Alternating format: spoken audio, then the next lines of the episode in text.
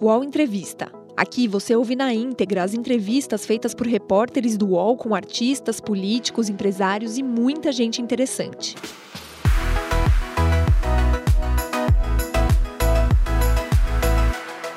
Boa tarde. Nós é, vamos conversar, ter uma entrevista agora com o doutor Frederico Assef, que é, é, que é advogado do presidente Jair Bolsonaro e advogado do senador Flávio Bolsonaro. É, tem muito, temos muitos assuntos, como se vê, para quentes para conversar com ele.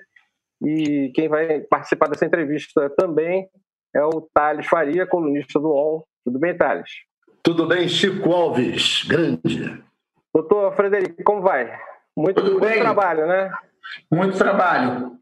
Bom, vamos começar então. É, deve estar depondo ainda na Polícia Federal, o, nesse momento, o empresário Paulo Marinho, que é, fez é, uma denúncia à jornalista Mônica Bergamo de que no intervalo da campanha, entre o primeiro e o segundo turno da campanha presidencial, o então deputado Flávio Bolsonaro teria recebido informações privilegiadas da Polícia Federal sobre uma investigação que depois se convencionou de chamar de investigação sobre o esquema de rachadinha na Assembleia Legislativa. E segundo Paulo Marinho, o próprio Flávio Bolsonaro contou isso a ele, e essa investigação não, não, foi, não foi tornada pública para não prejudicar o desempenho eleitoral tanto do então deputado, hoje senador Flávio Bolsonaro, quanto do presidente Jair Bolsonaro. É, essa, é, é esse é o tema do depoimento que está sendo dado nesse momento pelo Paulo Marinho à Polícia Federal. O que, que o senhor tem a dizer de saída sobre essa denúncia ou informação do, do empresário, doutor? Bom, antes de mais nada, eu quero agradecer aos jornalistas, Chico Alves, Thales Marias e ao UOL por esse espaço para podermos é, falar um pouquinho do outro lado, para que o Brasil saiba da verdade real dos fatos. Então, eu, eu, pessoalmente estou absolutamente tranquilo e o senador Flávio Bolsonaro o presidente Jair Bolsonaro ainda muito mais tranquilos, por um motivo simples. Não existe, isso não procede. Não só essa. Se nós analisarmos, não vamos analisar isso fora de contexto. Hoje aparece um personagem que é o, o empresário carioca, que vem com esta novidade hoje. E volta e meia sempre temos algum tipo de novidade cuja tradução sinônimo é ataque à família Bolsonaro. Ora o presidente Bolsonaro, ora os seus filhos, com as mais variadas uh, opções, mas sempre é isso. São ataques. O mais recente que eu lembro, eu dei uma entrevista até agora há pouco na CNN ao vivo, eu falei isso, que eu vou repetir aqui para os senhores. Na verdade, há pouco tempo atrás, tinha uma pessoa de grande credibilidade no Brasil, nosso ex-ministro Sérgio Moro, por quem eu tenho o máximo respeito e já admirei muito.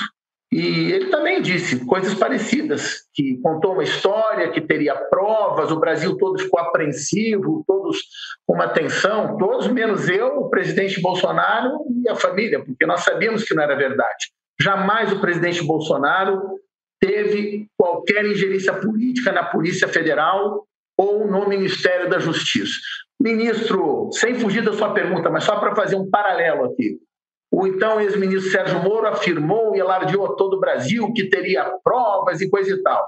E aí ele pega e vai à, à Superintendência da Polícia Federal em Curitiba e no seu depoimento de mais ou menos 20 páginas, além dele não trazer nenhuma prova, nenhuma prova, eu sublinhei assim dezenas de frases que na verdade ele parecia ser um advogado do presidente Bolsonaro. Eu até me senti bastante inútil.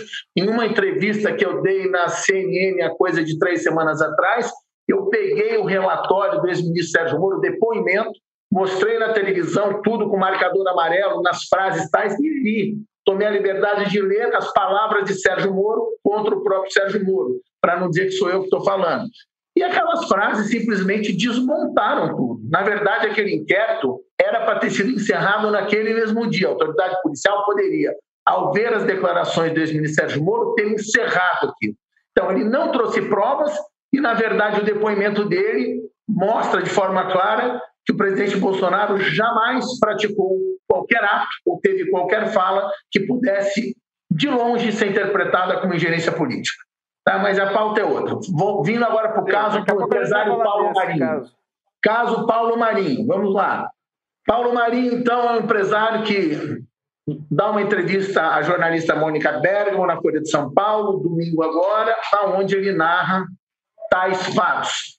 Pois bem, é, o que eu estou tranquilo, porque eu sei que isso não aconteceu. Eu, pessoalmente, estava próximo ao Flávio e ao presidente Bolsonaro nessa época, antes, durante, depois da campanha, ali na Barra, e eu teria, com certeza, teria chegado ao meu conhecimento se houvesse qualquer coisa parecida com isso.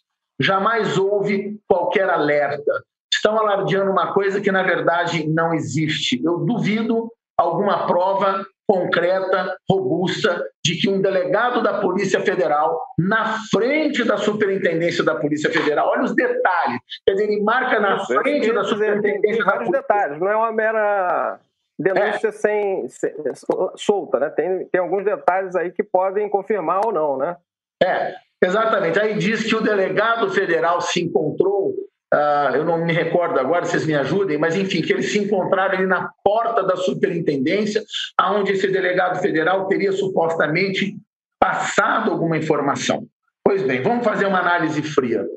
É, eu convido alguns senhores a pensar, caso fosse verdade isso, um delegado fosse ter tal conduta, se ele se prestaria ao ato sem qualquer inteligência de fazer um, uma história dessa na frente da superintendência onde tudo é filmado e vários colegas passam e entram por ali, e uma pessoa pública como é o senador Flávio Bolsonaro. Só Mas vocês podem requisitar essas fitas, né? Oi? Você, a defesa pode requisitar essas fitas, né? Também, mas não, não vai, requisitar necessidade, porque eu acho que essa história vai cair por terra por si só. Mas, enfim, isso, isso são estratégias mais adiante nós vamos falar. Mas o que eu estou dizendo é o seguinte: um delegado chama o Flávio Bolsonaro para lhe comunicar o quê? Olha, está tendo uma operação em curso e nós, eu vou fazer um favor, viu, Flávio? Eu vou segurar isso aí para não atrapalhar a, a campanha. Isso é mentira. Eu trabalho com polícia desde 1992. Não existe, nem se meu primo, meu primo irmão, um irmão meu fosse delegado da Polícia Federal, eles não têm essa autonomia e esse poder. Quem conhece de Polícia Federal sabe o que eu vou dizer aqui agora. É uma polícia muito competente, íntegra e correta. Não estou endeusando a todos, é óbvio que em todas as esferas, de todas as instituições públicas, sempre tem aqueles agentes públicos que cometem desvios e até mesmo crimes. Tá? Não estou santificando a todos. Mas a gente sabe na prática como é que funciona. O crime e a atmosfera, aqui na Superintendência da Polícia Federal em São Paulo, na Lapa, ou qualquer uma, deles, policiais federais, eles entre eles, delegados com delegados, delegados com a gente, vice-versa. A grande realidade de quem tem experiência nesse meio policial sabe que o clima sempre é de um misto de receio com desconfiança. Eles não confiam, eles entre eles, todos os policiais têm muita paranoia que alguém faça uma fofoca ou que comente uma coisa. Eu não estou falando de irregularidades, crimes ou ilícitos. Eu estou dizendo que a postura da Polícia Federal é tão by the book, é tão íntegra e correta, que eles procuram se policiar até no andar dentro da superintendência, entrada ou saída. E eu sei que não, não é simples alguém chegar, um delegado da federal, ainda que ele pudesse vazar, olha, vamos fazer aqui hipoteticamente, vazar informação é uma coisa, mas muito mais grave, que segundo consta da denúncia do Paulo Marinho, ele não apenas vazou, ele vazou e disse: eu travei a investigação. Olha, gente, não acontece, na prática isso não acontece. Ninguém tem força para chegar em uma mega operação envolvendo uma grande equipe da federal que está apurando toda uma Câmara uh, Legislativa do Estado do Rio de Janeiro e frear ou acelerar ou qualquer outra coisa. Essa figura fantasiosa de um delegado federal que tem esse poder, não, eu digo mais, eu duvido até que um superintendente da Polícia Federal tivesse poder. Porque quando um policial pratica tal ato, ele automaticamente está na mão de dois ou três que vão saber. E ali é um meio que ninguém confia em ninguém. Ninguém faz uma coisa dessa para estar na mão do outro. Não acredito, Doutor essa história não procede.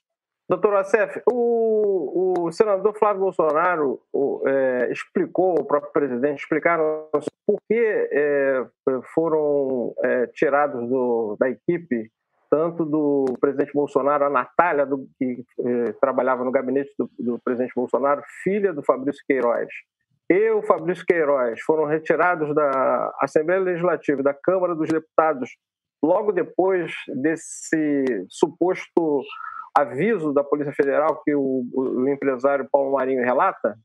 Vamos lá, não havia nada porque ele demitiu. Vou responder. É, porque... em, em primeiro lugar, não houve vazamento, eles não tiveram acesso a nenhuma informação, eles não sabiam de nada, muito menos de investigação. Como não sabiam, porque esse fato não ocorreu, não teria por que eles terem feito nada. Número um. Número dois, estamos tirando de contexto dois fatos. Olha, o funcionário que saiu da assessoria no dia tal. Isso é pura ilação. Fora esses funcionários, vários outros também saíram de lá. E daí? O que isso quer dizer? Não quer dizer nada. O Queiroz, por exemplo, é dito, eu, eu me recordo que o próprio Flávio Bolsonaro, agora não me recordo se foi em alguma entrevista, não me recordo exatamente aonde, mas era fim de mandato, ele iria sair de qualquer jeito, inclusive ele tinha que voltar para a Polícia Militar, ele tinha que passar mais um tempo, não me recordo se era um mês ou dois meses, para ele poder ter o direito de ir para a reserva e ter sua aposentadoria. Então eram outros motivos. O que nós estamos fazendo aqui é pegar, é pegar uma acusação sem né? provas infundada e tentar fazer uma ilação entre o que o empresário diz e o fato de o Queiroz ter sido exonerado lá. Nada tem a ver uma coisa com a né? outra. Foi a filha no mesmo dia, não? Veja bem, de novo, o gabinete do então deputado federal Jair Bolsonaro, várias pessoas saíram de lá, porque em ambos os casos era fim de mandato. O pai viraria iria ser o presidente da República, o filho o senador é absolutamente normal que as pessoas comecem a sair em fim de mandato. É, tem, são várias dizendo, pessoas que saíram naquela época?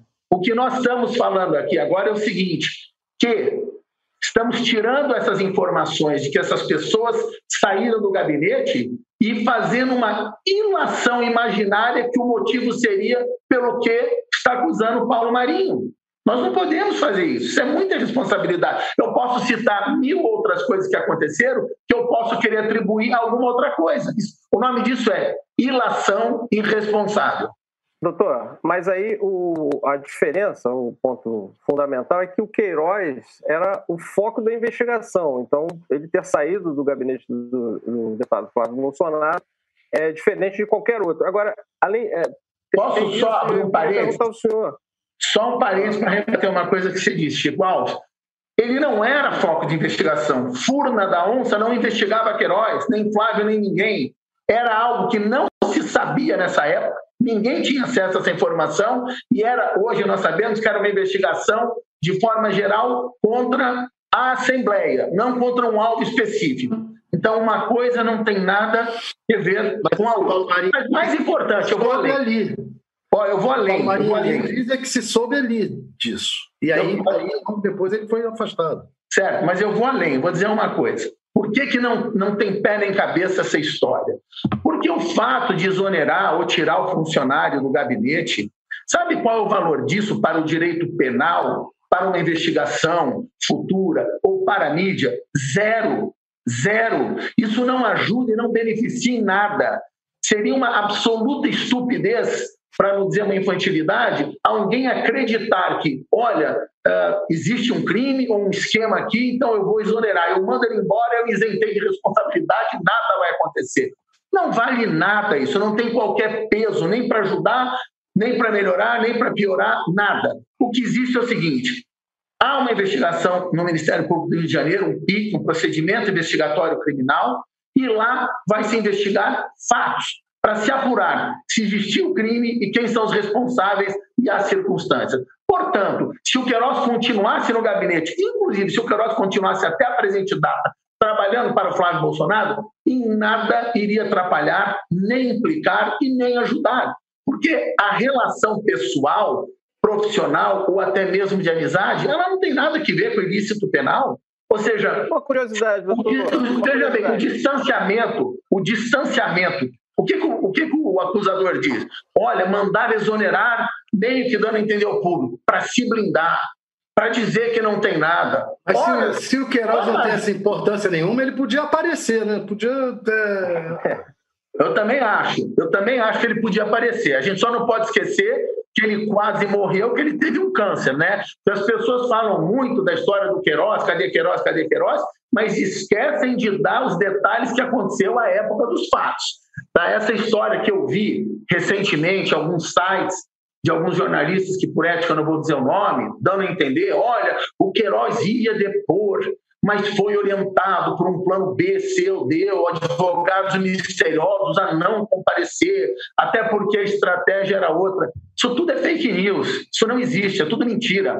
Então, na verdade, o que tem de regular, se nós formos analisar, e eu me recordo da época dos fatos, é só a gente pegar a Rede Globo de televisão, sucessivos materiais jornalísticos da época, o que estava fora da curva e atípico era o procedimento do Ministério Público do Rio de Janeiro, que queria ouvir a pessoa, mas trabalhando numa velocidade que eu, na minha vida, nunca vi. Eu me recordo, à época, as sucessivas matérias do Jornal Nacional, Ministério Público trabalhando antes do Natal, durante o Natal, depois do Natal, entre Natal e Réveillon, numa velocidade, uma ânsia anormal de querer ouvir o Queiroz, eu nunca vi isso em nenhuma investigação criminal na minha vida. Todo, todo, todo o petrolão, todas as denúncias contra o Lula, o PT, correram rápido assim. Todo o processo é. da Lava Jato... Ah, não, não, não, não, não. Aí eu discordo dos meus amigos jornalistas, porque a velocidade que foi imprimida no caso Flávio Bolsonaro. Vou falar dois fenômenos. A velocidade com que tudo se deu e se dá e o permanente vazamento de material sigiloso por parte de autoridades públicas do Rio de Janeiro. Não vou mencionar a instituição, não vou dar nome a ninguém, mas uma coisa é fato. Uma coisa é fato. O que acontece no Rio de Janeiro, na maioria das vezes, em tempo real, vaza para a imprensa, mais precisamente Grupo Globo. Isso é uma, é uma, é uma constante, é permanente. Ou seja, muitas vezes eu sou advogado constituído nos autos, que tenho todo o acesso, eu não sabia de uma informação e vinha saber pela imprensa. Ou seja, os jornalistas têm acesso à informação antes do próprio advogado. Então, essa era uma constante. Nós éramos bombardeados com ataques midiáticos com um lado, com uma versão, e muitas vezes não tínhamos tempo para rebater.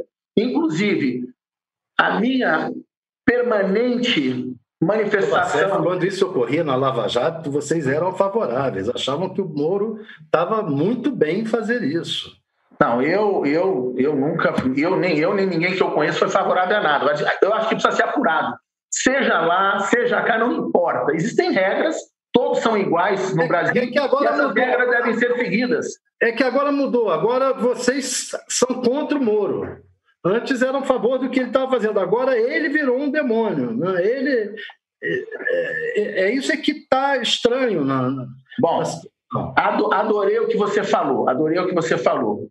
Mas eu vou dizer o seguinte: eu não sou contra o Moro. Ninguém aqui é contra o Moro. Ao contrário, hoje eu tenho uma entrevista ao vivo na CNN de meia hora e repeti o que eu disse em outras. Tenho o máximo respeito pelo doutor Sérgio Moro e sempre o admirei. Eu digo isso. Mas, Agora, por exemplo, o fato, eu não sou contra Moro e nem ninguém é contra o Moro. Os senhores devem saber que o presidente Bolsonaro manteve a segurança com o status de ministro para o seu ex-ministro Sérgio Moro. Então, existe um respeito, existe o máximo protocolo é, de conduta. Agora, que o ex-ministro falou algo sobre o presidente que não é verdade, não estou aqui chamando ele de mentiroso, que pode ter uma explicação, quer que eu dê uma explicação? E eu não estou chamando o ex-ministro Sérgio Moro de mentiroso, mas posso te afirmar que Jair Bolsonaro está falando a verdade? Está numa frase da primeira página do depoimento de Sérgio Moro. Ele diz assim, eu tenho decorado, que o declarante diz que uh, o presidente é, é, não quis nomear o diretor da Polícia Federal. Que ele, ele, ou seja, ele, o declarante Sérgio Moro, entende que isso seja uma interferência, mas sem uma causa apontada. Ou seja, ele, Sérgio Moro, diz na primeira página do seu depoimento à Polícia Federal que ele, Sérgio Moro, entende que o presidente da República querer nomear um diretor da Polícia Federal é ingerência política só porque ele fez isso. Ora, na verdade, o nobre ministro, doutor Sérgio Moro, está equivocado, porque é uma prerrogativa exclusiva do presidente da República nomear o diretor da Polícia Federal, como é nomear membros do Supremo Tribunal Federal, o Procurador-Geral da República, entre outros cargos. Ora, o presidente Bolsonaro pratica um ato administrativo que é o seu trabalho, ele é o presidente, ele é remunerado para fazer tal ato. ele pratica o seu trabalho e denominam isso ilícito, irregularidade ou ingerência política? Errado. Então, olha só, pode ser que o ex-ministro. A gente vai tratar desse caso aí é, com, com detalhes. Só voltando ao, um pouquinho à, à, à afirmação do, do, Paulo Marinho, o senhor disse que o, o Fabrício Queiroz e a Natália foram retirados do, do, dos gabinetes, tanto da Câmara Federal quanto da Assembleia Legislativa, por conta, porque estava terminando os mandatos, estavam em fim de mandato. O senhor tem informação se outros funcionários dos gabinetes também foram retirados nessa época? Vamos lá. Chico, o que eu estou lhe falando aqui são informações que eu me recordo de eu ter visto na imprensa ou até mesmo entrevista do senador à época dos fatos e outras pessoas. Eu não tenho acesso, nunca entrei, eu nunca via nada. Eu não posso falar aqui em nome do presidente Bolsonaro, à época que ele era deputado federal, e sobre a sua administração do seu gabinete, os detalhes, as datas, a hora, o minuto, quem foi mandado, o motivo de cada um. O que eu sei é que várias pessoas foram mandadas embora, se terminou porque já era o fim do mandato e existem vários motivos. Agora, precisar com absoluta é, é, certeza os detalhes de cada coisa neste momento, eu precisaria olhar isso. O que eu te garanto é o motivo pelo qual eles foram embora nada tem que ver com a referida acusação do Paulo Marinho. Nada, é uma pura ilação. Porque eu sei que várias pessoas foram mandadas embora, era fim de mandato, estava trocando todo mundo do gabinete, e inclusive o que eu sei que, da imprensa que eu vi é que o caso do Queiroz ele precisaria voltar e permanecer um tempo na Polícia Militar para poder fechar tantas horas ou dias para poder ter a sua aposentadoria e para a reserva. Esse é um motivo. Agora, eu não posso falar por essas pessoas, entendeu? O senhor fala que não houve interferência, o senhor reclamou é, de vazamentos é, que teriam ocorrido na investigação, etc. O presidente, quando chamou o Moro, é, colocou o COAF sob o Ministério da Justiça. É, ao, o COAF estava no centro das investigações, tá, o material do COAF estava no centro das investigações do Ministério Público do Rio sobre rachadinhas, essas coisas. É, imediatamente, logo depois, o presidente resolve que o COAF tem que sair do Ministério da Justiça. Olha, não é uma eu... interferência? Vamos, não, em absoluto isso não é uma interferência. Vamos lá. Na verdade, quem fez uma interferência foi o ex-ministro Moro. E eu vou explicar por quê. A vida inteira, quando Michel Temer era presidente da República, quando Dilma Rousseff era presidente da República, quando Lula era presidente da República, quando Fernando Henrique Cardoso era presidente da República, onde é que estava o COAF?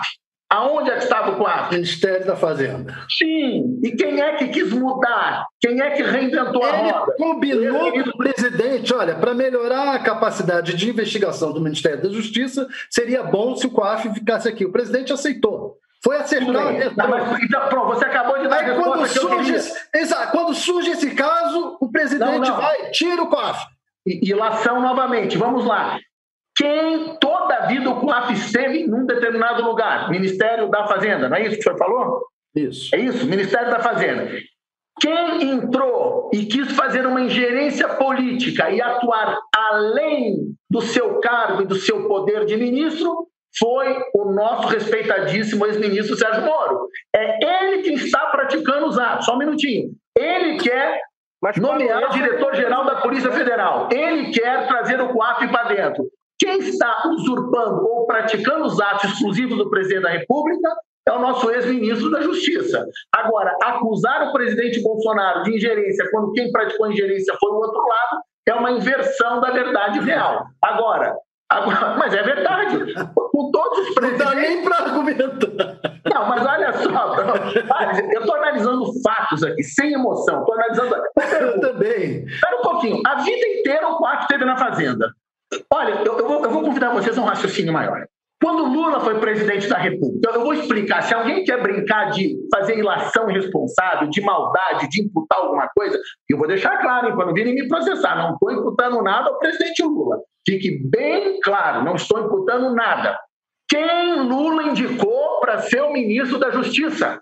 Seu querido amigo, irmão, braço direito, longa manos, o rei da advocacia criminal no Brasil, Márcio Tomás Bastos, a quem eu muito respeito, homem de extrema relação íntima de confiança, era o advogado pessoal de Lula.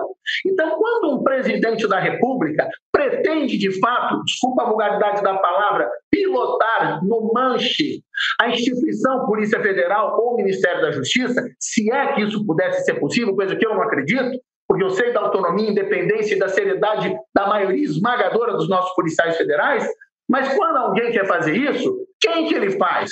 O presidente pega um cara que é o seu irmão, o seu braço, da sua intimidade e confiança máxima, para que aí sim este saia fazendo tudo. O que fez o presidente Bolsonaro? Eu falo em nome da verdade da história do Brasil. Ele pega uma pessoa com quem ele nunca conversou na vida, tinha zero de relacionamento, zero de amizade, zero de intimidade. O homem conhecido como o homem mais sério que mudou a história do Brasil, o juiz é, Sérgio Moro e dá todo o poder para esse homem. É Só um minutinho. Aí esse homem chega no poder, já sai pegando o coafe de outro ministério, começa a praticar atos exclusivos do presidente da República. Espera um pouquinho. A foto do que nós estamos vendo aqui é um presidente que estava dando todo o seu poder ao ministro Sérgio Moro. Agora, porque ele quis nomear um diretor de sua confiança transformaram isso em gerência política. Eu não estou falando Doutor aqui Vacef, só porque advogado. Eu vou ler para o senhor um trecho. Eu vou ler para o senhor um trecho da, da coluna do nosso amigo Rubens Valente, grande jornalista, que ele diz assim: o atual número 2 foi uma coluna de ontem. Hum. Às 18 horas. O atual número 2 da Polícia Federal e ex-superintendente da PF no Rio de Janeiro, Carlos Henrique Oliveira de Souza, disse nessa terça-feira que foi levado pelo diretor da ABIN, Agência Brasileira de Inteligência, Alexandre Ramagem, ao encontro com o presidente Jair Bolsonaro no segundo semestre de 2019, na mesma época que seria nomeado superintendente da PF do Rio. O senhor já viu um superintendente da PF ser sabatinado pelo presidente da República antes de assumir? Isso não é interferência? Vamos lá. Primeiro, quem é que disse, de onde é que nós tiramos que ele foi sabatinado? Nós estamos criando, estamos imaginando. O que nós temos aí é simples. Nós temos, segundo o que o senhor falou, um superintendente, ou queria ser o superintendente da Polícia Federal, que foi até Brasília se encontrar com o presidente Bolsonaro. O ato é esse um delegado federal se encontra com o presidente da República. Como, aliás, o delegado federal que conduzia a investigação do Adélio esteve com o presidente agora recentemente. Espera um pouquinho. É absolutamente normal, são diversos os policiais que volta e meia se encontram com o presidente Bolsonaro. Vamos abrir um parênteses: qual é o perfil do presidente Bolsonaro? Ele sempre foi um homem simples, humilde, cuja bandeira é a segurança nacional, a segurança pública. Ele é muito próximo e ama a classe dos policiais. Ele é uma pessoa que sai na rua e sai abraçando tudo que é policial militar, demais policiais, abraça, tira foto, bombeiros. Ele enaltece, ele gosta dessa categoria. E eu sei que ele faz isso até por prazer de um lado pessoal dele, de dar uma atenção especial a toda a classe de policiais no Brasil federais, rodoviários federais, polícia civil, polícia militar. Então, olha o perigo. A gente está pegando um pedacinho de informação, tirando do contexto, colocando aqui hoje e dizer: olha, no ano passado, o jornalista Rubens Valente disse que esse delegado esteve com o presidente. Nós, sem querer, estamos transformando isso em gerência política, induzindo. Não, Desculpa, não. Estou mostrando aí para o senhor comentar, doutor. Não, eu só, quero, eu só quero convidar os novos jornalistas à seguinte reflexão. Quando um presidente quer, de fato, exercer o seu poder neste né, dessa forma, ele não vai fazer essa confusão toda para nomear um diretor. Ele põe o ministro de Justiça, que é o seu braço de confiança. Ele deveria ter me nomeado, por exemplo, eu sou ministro de Justiça, porque eu sou advogado dele, tenho relação desde 2014. Por que, que ele não me nomeou? Por que, que ele não nomeou tantas outras pessoas que são da sua confiança? Por que, que ele não nomeou um filho dele, o Eduardo Bolsonaro, por exemplo? Ele nomeou, ele nomeou o Bebiano, né? É Doutora Sérgio. Era um dos advogados não, dele. Também, por que, que ele não nomeou o Gustavo Bebiano? Então, o que eu estou dizendo é o ele seguinte... Ele nomeou o Bebiano para o Palácio. Ele nomeou. Sim, mas era outro cargo, não tem nada a ver com o Ministério da Justiça, que cuja pauta agora é ingerência na Polícia Federal. Então, o que eu estou dizendo, gente, vamos lá. É normal. Bebiano, o senhor está é, tá se dizendo que o Bebiano tem, tem um celular nos Estados Unidos, com gravações, etc. Isso O senhor não teme que Thales, Inclusive, o Bebiano confirmou, é, é, deu a mesma informação, sem os mesmos detalhes que, a, que o Paulo Marinho deu à Mônica Bergamo, hum. deu uma entrevista a mim e outro, acho que a outros jornalistas, ele disse que é, é a, investigação sobre o Flávio, Bolsonaro foi brecada. Ele deu essa informação e a Mônica Bergamo hoje publica é, que outras autoridades tiveram essa mesma informação. Então não é só o Paulo Marinho, né? São é, o Bebiano tinha, tinha essa informação e outras, como você estava dizendo aí, num tal celular que existiria em algum lugar, uma carta também. Vamos lá. Você tem algum receio quanto a isso, doutor? Eu tenho zero de receio contra qualquer celular, qualquer material. Eu conheço profundamente a pessoa de Jair Bolsonaro, não só como presidente, mas como ser humano. Eu afirmo aos senhores, estamos falando. Eu também conheci o Bebiano, né? Como... Estamos, conheço também o Bebiano. Como ser estamos humano. Falando, estamos falando de um homem, Jair Bolsonaro, presidente da República. Eu não estou aqui falando porque eu sou advogado, ou porque eu sou fanático, ou bolsonarista, eu não sou nada disso, eu não sou político, não sou do PSL, nunca fui candidato a nada. Eu sou apenas um advogado e eu gosto da verdade. E eu tenho alergia à injustiça, armação, mentiras, fake news, porque todos nós brasileiros podemos ser vítima desse mecanismo ardiloso em algum momento. Então, estou aqui em nome da verdade, em nome da história do Brasil. Acreditem no que eu digo, o presidente Bolsonaro é um homem incapaz de praticar tais atos, sejam irregulares, criminosos, e digo mais, até uma crítica minha para o presidente, ele não usa o poder que tem, nem para ajudar o Flávio, nem para me ajudar como seu advogado. Eu nunca tive um dedo que foi movimentado em qualquer sentido para facilitar qualquer coisa. Tudo que eu faço na defesa do Flávio Bolsonaro, eu faço sozinho na lei, na, na, na verdade do SWAT e negociação de Flávio. O UOL Entrevista volta já.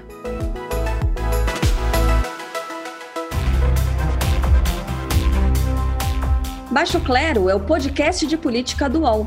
Toda semana eu, Carla Bigato, converso com os comentaristas Maria Carolina Trevisan e Diogo Schelp sobre temas que dominam a pauta política brasileira. Você pode ouvir o Baixo Clero e outros programas do UOL em uol.com.br podcasts, no YouTube e também nas principais plataformas de distribuição de podcasts.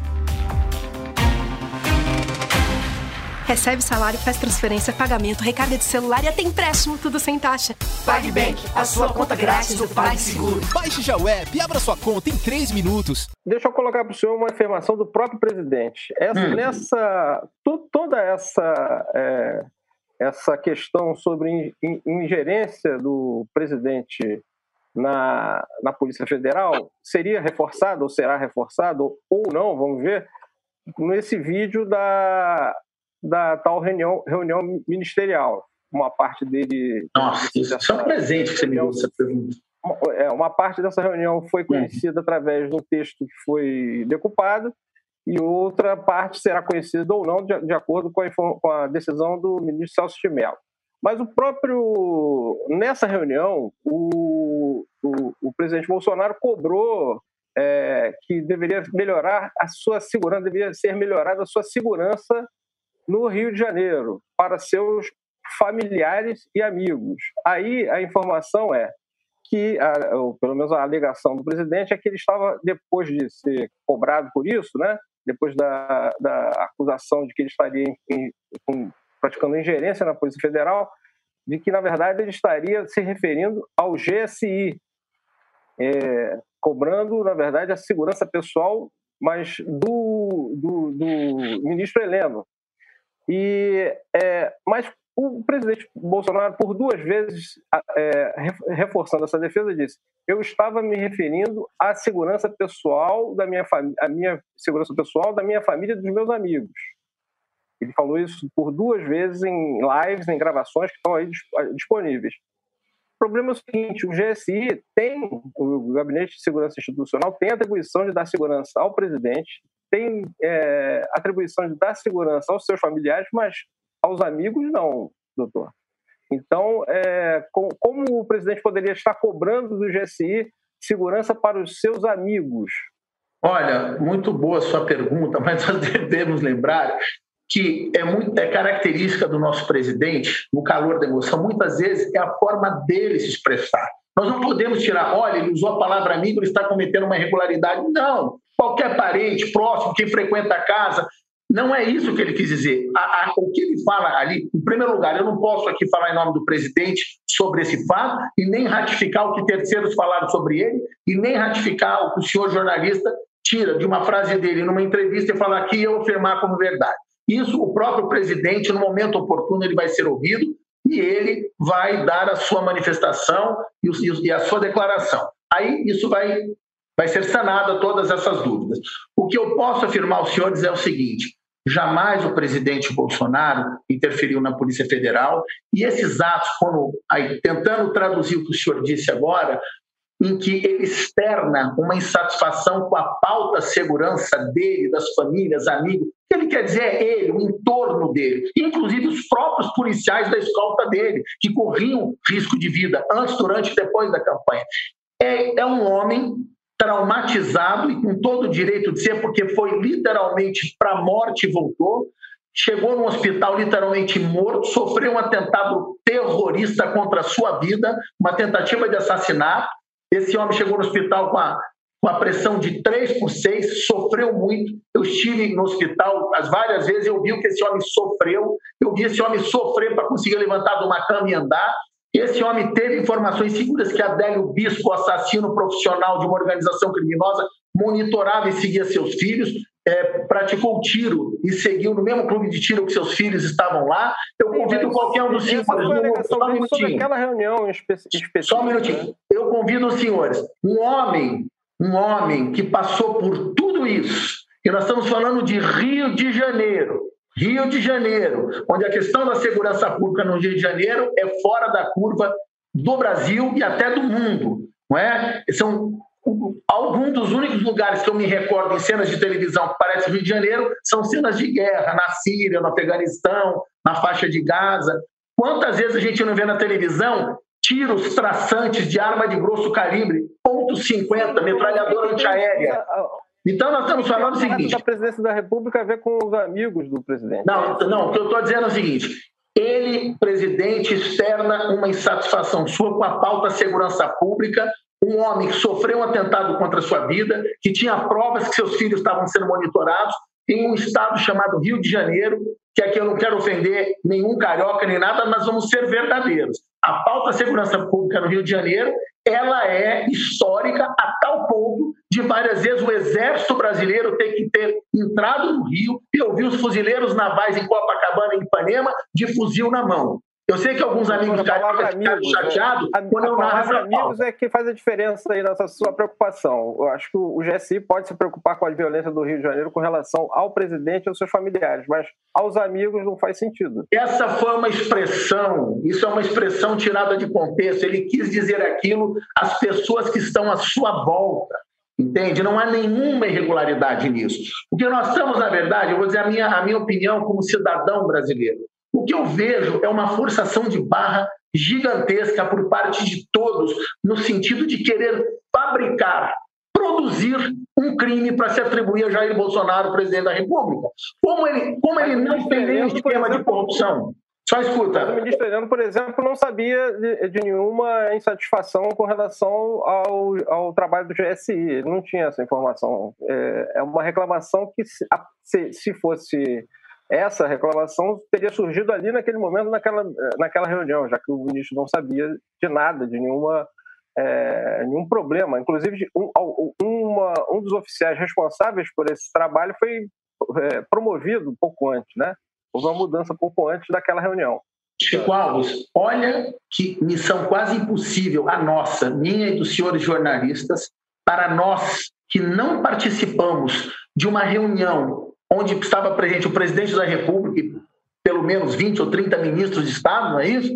Nós não estávamos lá, nós não vivemos, nós não vimos a íntegra dessa reunião, dessa conversa. Como é que nós vamos pensar fora de contexto um pedaço e hoje, meses e meses depois, em uma entrevista jornalística, nós traduzirmos com precisão o que exatamente quis dizer A ou B, o fulano ou ciclano?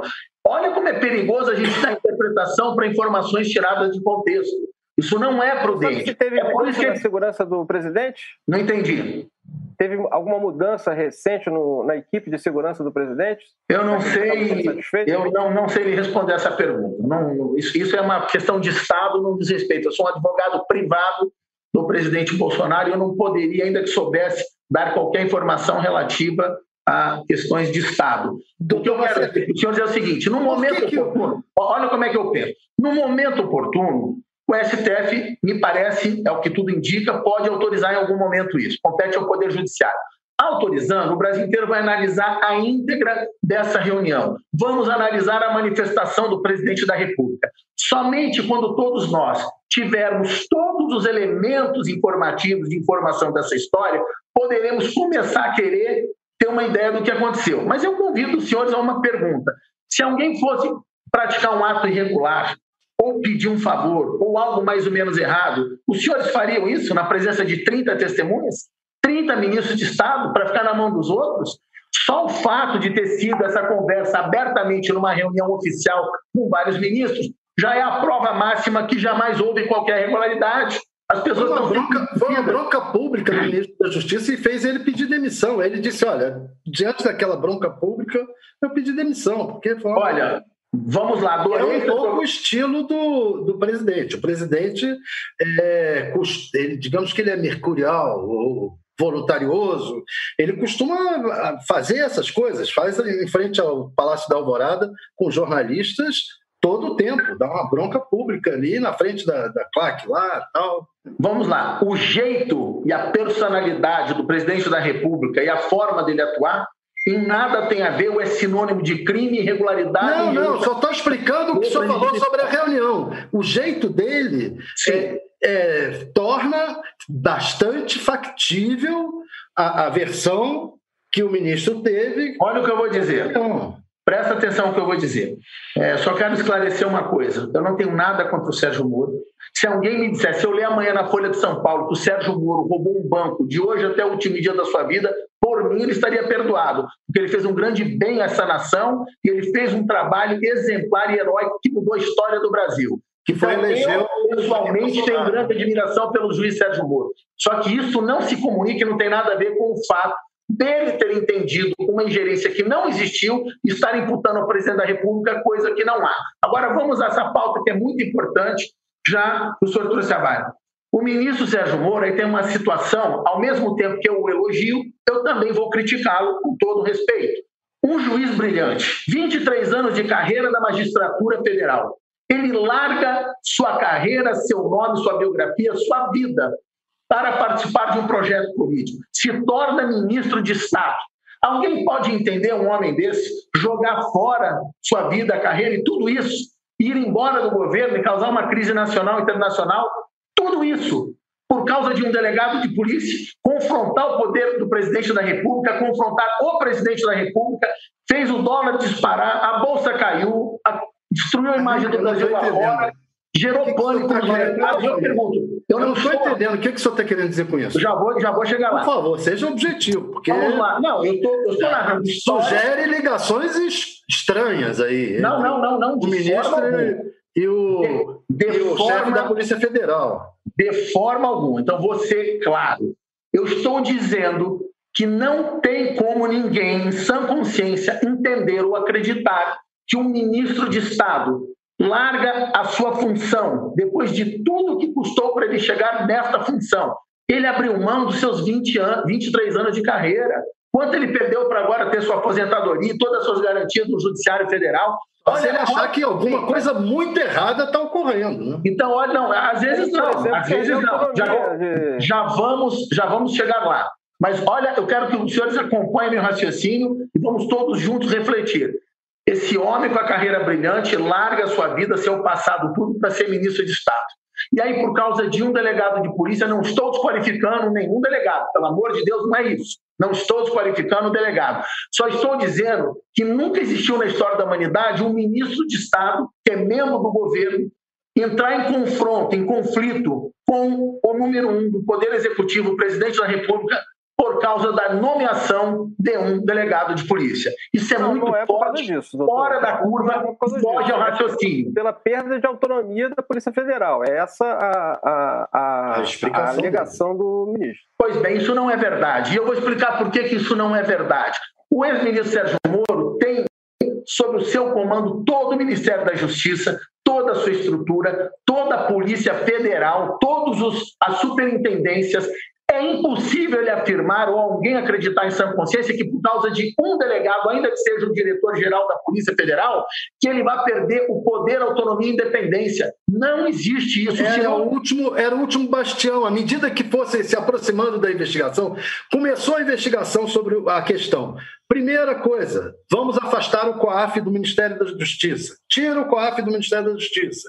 Vamos ter, é, é, mandar mensagens para o ministro por WhatsApp dizendo: ministro, é, esse, esse superintendente aí tem que ser mudado, tem que ser mudado. Olha só, mais um motivo para ele ser mudado.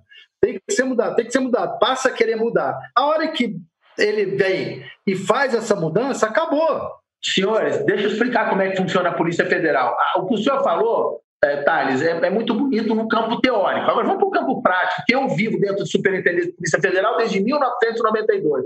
Eu estou dizendo que ninguém tem esse poder. Nem o presidente Bolsonaro, nem nenhum presidente no passado teve. O próprio presidente Lula, que tinha como ministro da Justiça o seu advogado pessoal e o diretor-geral da Polícia Federal, quantas situações fugiram do controle? Está certo, isso é que revoltava o presidente. Tanto que o presidente disse: assim não dá, eu tiro, se eu não posso tirar na ponta, eu tiro o superintendente. Se eu não posso tirar o superintendente, eu tiro o diretor. Se não puder tirar o diretor, eu tiro o ministro. Assim não dá.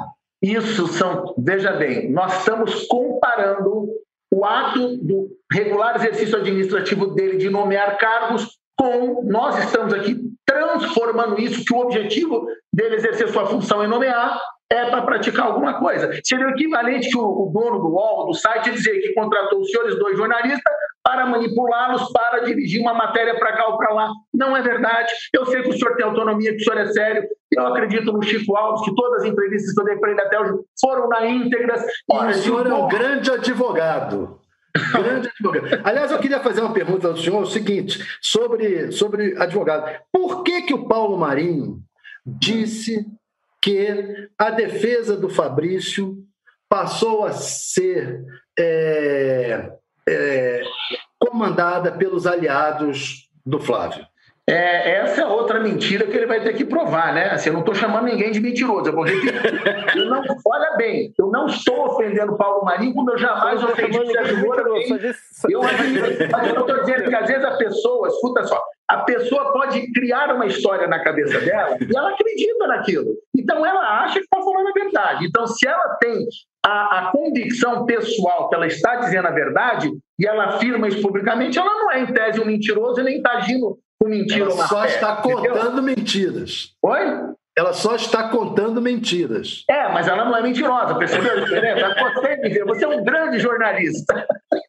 Você é um excelente jornalista. Então, o que eu estou dizendo é o seguinte: não, não existe essa história só... de ingerência. Então, vamos completar a pergunta. E por que, que o Paulo Klein deixou a defesa do Fabrício?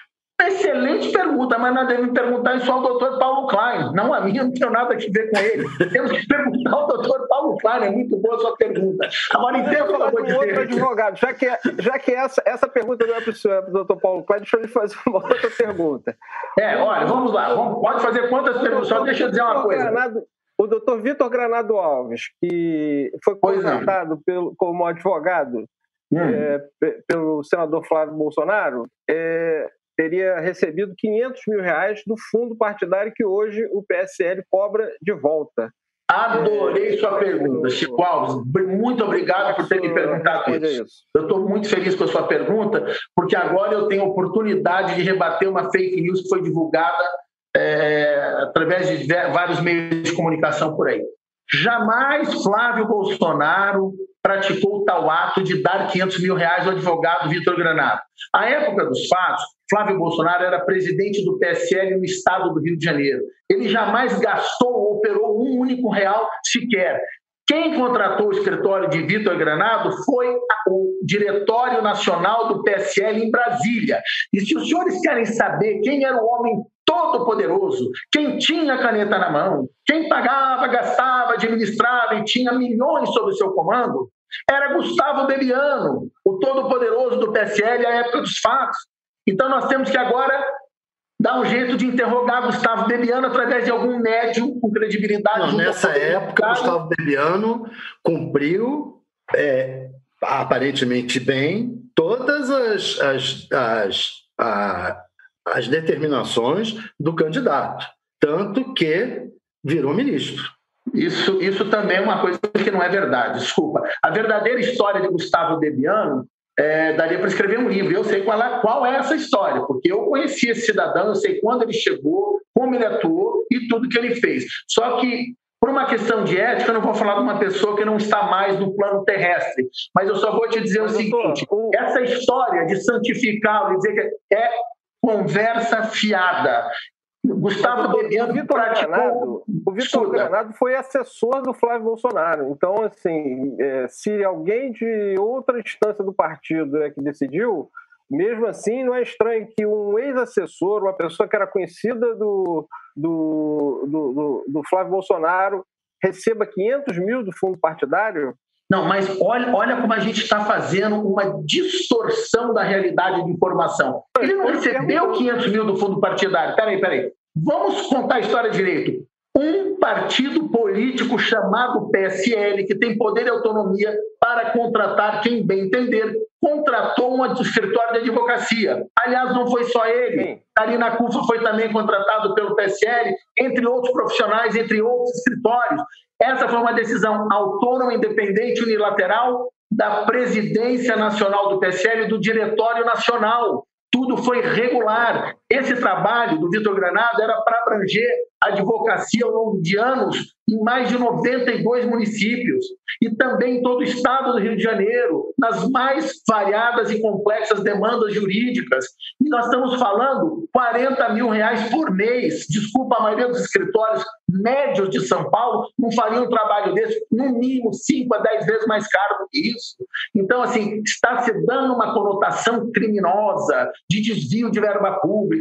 E além de transformar e criar essa fake news, estão imputando ao meu cliente, o senador Flávio Bolsonaro, que nada teve a ver com isso, que não participou, que não determinou. Agora, o fato de Vitor ser da confiança, ser um advogado competente como é, um homem de nome limpo, e que já advogou no passado, inclusive para Jair Bolsonaro, à época dos fatos, quando esse era deputado federal, em nada implica ou tem problema, não há incompatibilidade. Pelo contrário, um partido político vai contratar quem? Os senhores acham que o PT, o pessoal, vai contratar eu, Frederico Lacerda, para advogar para o Partido dos Trabalhadores? Não vai. Eles vão contratar um advogado do escritório de mínima relação de confiança deles. E não há qualquer regularidade nisso. Nós estamos distorcendo. Quero dizer aos senhores o seguinte: como brasileiro e não só como advogado, na falta de crimes, porque a família Bolsonaro, a família Bolsonaro, não pratica crimes, não pratica corrupção, não envia bilhões e bilhões de dólares do nosso dinheiro público para ditaduras comunistas como Cuba, Venezuela e outros países. Então, como não tem aonde pegar o Bolsonaro, nós estamos agora fabricando crimes fakes, produzindo crimes que não existem. Pega-se qualquer ato administrativo praticado por Jair transforma em crime, joga na imprensa não, e doutor, doutor, de carne para destruir. Muitas circunstâncias próximas, né? São muitas não, circunstâncias próximas. Só aproveitando, eu quero abrir um parênteses para mostrar. Só um minutinho. E, negócio de uma franquia de uma loja de chocolate, tal como. Chico, só, só um minutinho. Antes de responder essa sua pergunta, que eu já vou entrar nela também, só abrindo um parênteses para emendar. Até a questão da pandemia estão culpando o presidente Bolsonaro pelas mortes dos queridos brasileiros nossos irmãos que se foram com essa arma biológica de algum país estrangeiro que jogou isso no mundo. Então vamos lá, a culpa é dele. Deixa eu fazer uma perguntinha. O PT está no poder desde o ano de 2002 até recentemente. Eu pergunto, o que, que esses governos que tanto diz disseram amar os pobres?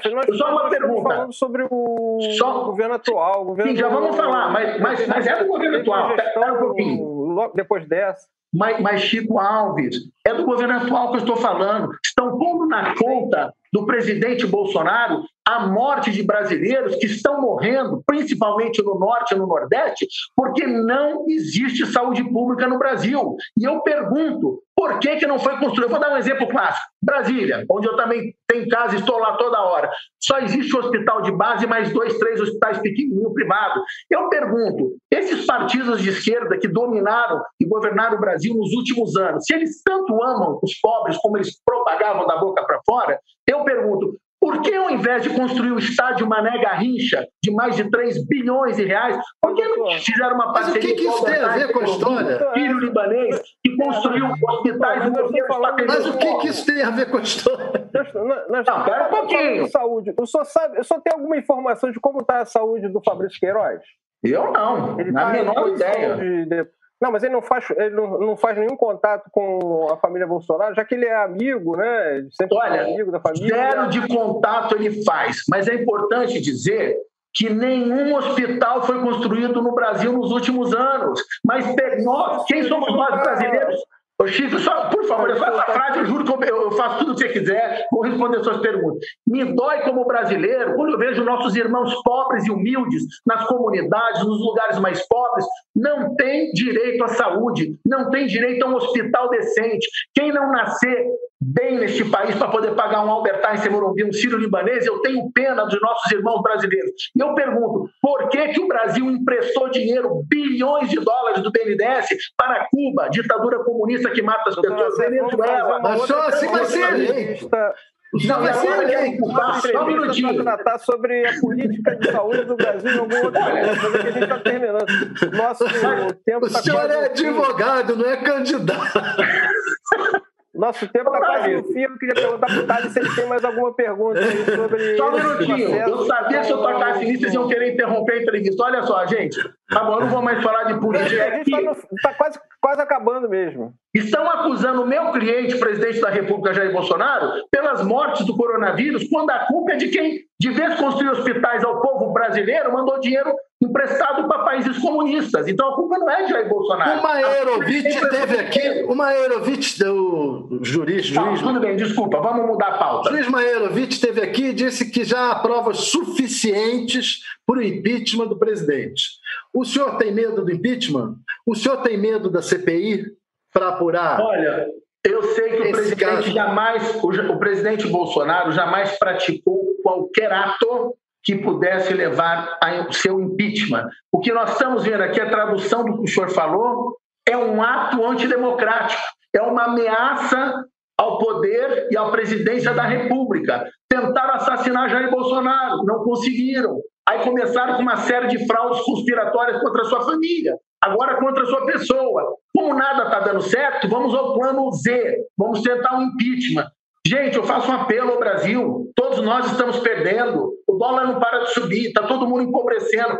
Vamos respeitar o resultado das urnas. Mas isso é contra a favor da CPI? Governar. Em 2022, cada um vai se candidatar. Mas deixe é contra... que homem governar. O senhor é contra ou a favor da CPI? O senhor deixaria a CPI correr solta ou o senhor é contra?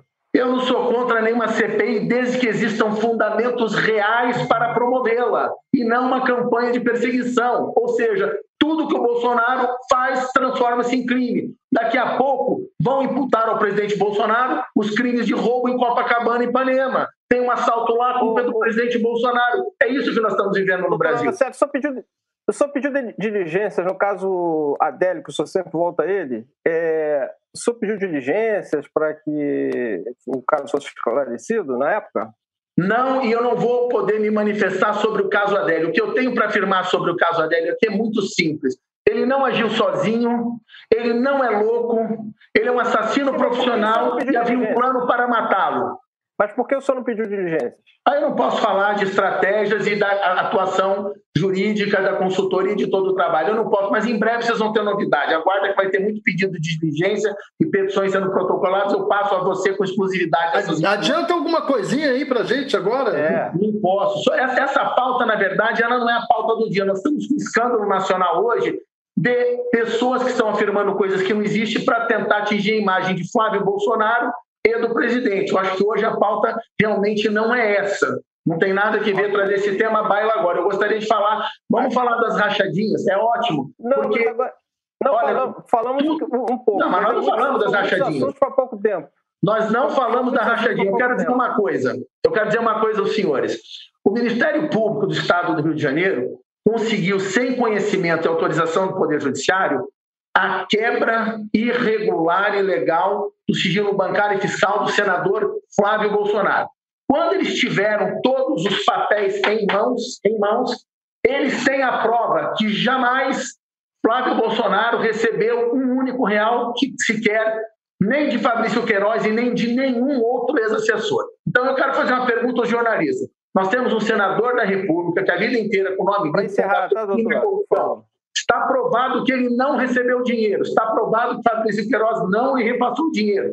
Fabrício Queiroz já se manifestou oficialmente no Ministério Público do Rio e disse que Flávio Bolsonaro não tinha ciência, nunca soube do que ele faz da porta para fora e que não houve qualquer repasse. Então eu pergunto, o que, que há contra Flávio Bolsonaro? Nada. Vou além. Não está provado. Isso, isso, isso não está provado que não houve repasse de dinheiro. Há um, há uma, um depoimento do Fabrício Queiroz dizendo isso que é, é, diferente de prova, né? Não, não, não. Está provado, está provado. Eu vou te dar a prova agora. Acabei de explicar. O Ministério Público do Rio, sem conhecimento e autorização de justiça, conseguiu todas as informações financeiras detalhadas de Flávio Bolsonaro, inclusive de hoje, 12 anos para trás.